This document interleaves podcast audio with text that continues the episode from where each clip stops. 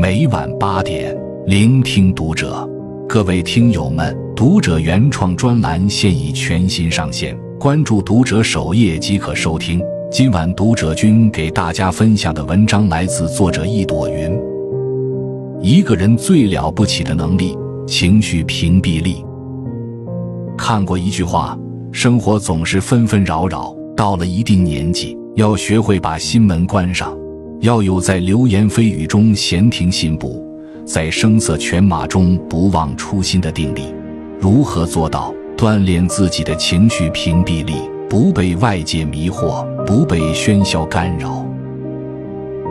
一比病毒更可怕的是情绪黑洞。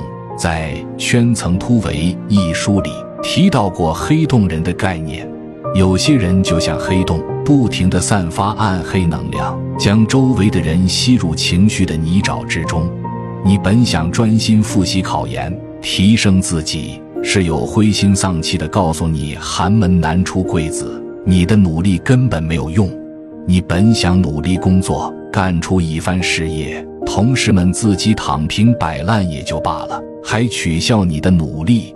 你本对爱情充满向往，对婚姻充满期待，一些过来人却跟你无休止的抱怨，只为让你也觉得爱情不可靠，婚姻是牢笼。这些情绪黑洞人。从不会谈论生活的美好面，只会把别人拖入和他们一样的情绪黑洞之中。离黑洞人太近，自己也会传染上负面情绪，成为他们中的一员，被消耗掉身上的能量。二，坏情绪的传染力超出想象。心理学家罗纳德·波德尔曾说：“情绪可以像流感病毒那样传播。”传递给密切接触者。加里·斯梅尔是美国洛杉矶大学医学院的心理医生，他曾和团队做过一个实验。他们选了一个开朗乐观的人和一个心情忧郁的人，让这两个人共处一个房间。实验的本意是想让开朗乐观的人去影响一下心情郁闷的人，让后者开心一点。没想到的是，不到半个小时。原本乐观的人脸上的笑容消失了，也开始唉声叹气。这个实验表明，不良情绪只需要二十分钟左右就会传染给旁人。负面情绪看不见也摸不着，但具有很强的传染性。所以，如果我们不幸遇到这种浑身充满负能量的人，要尽早远离，屏蔽掉那些负面情绪的影响，专注于自己的生活。三、屏蔽负面情绪是一种了不起的能力。如何提高我们的情绪屏蔽力呢？以下几种方法可作为参考。首先，对外部信息做减法：一、负面的消息少看或者不看。在这个信息大爆炸的时代，打开手机就会自动弹出这样或那样的新闻，要做到尽量少看或者不看。二祥林嫂似的哭诉少听或者不听，身边的家人、朋友遭遇挫折或委屈，想找个人倾诉，我们当仁不让，自然要给予安慰和陪伴。但如果对方喋喋不休、没完没了的向你大倒苦水，那么就要少听或者不听了，不能让别人的坏情绪干扰自己的状态，打扰自己的生活和工作。三辩证的接收别人的建议。自己掌握决定权。大学毕业是先找工作养活自己，还是继续深造考研？是留在大城市打拼，还是回到家乡找份清闲的工作？异地恋是早点结束，还是继续坚持？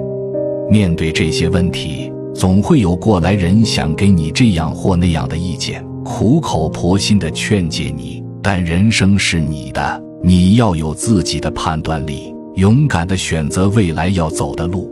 四要培养自己的钝感力，不要玻璃心。这世上没有十全十美的人，不要太在意别人对你的评价和看法，做好自己就行。其次，对自己做加法：一、提高认知水平，磨练心智。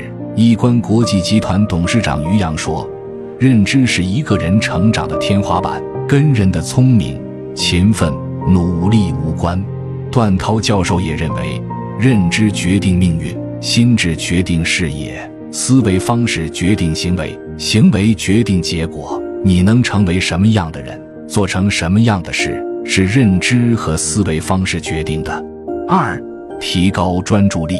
时间面前人人平等，你把时间花在哪里，收获就在哪里。反之，你浪费时间，时间也会抛弃你。如果你把时间花在打游戏、看短视频、聊明星八卦上，那么你只能得到短暂的快乐，之后就是长久的空虚和无聊。而如果你专注于学一项技能、看一本书、画一幅画、写一篇文章，收获的会是满满的成就感。三、坚持独立思考。不管我们是处在人生的高光时刻，还是在暗淡谷底，都不能人云亦云、随波逐流。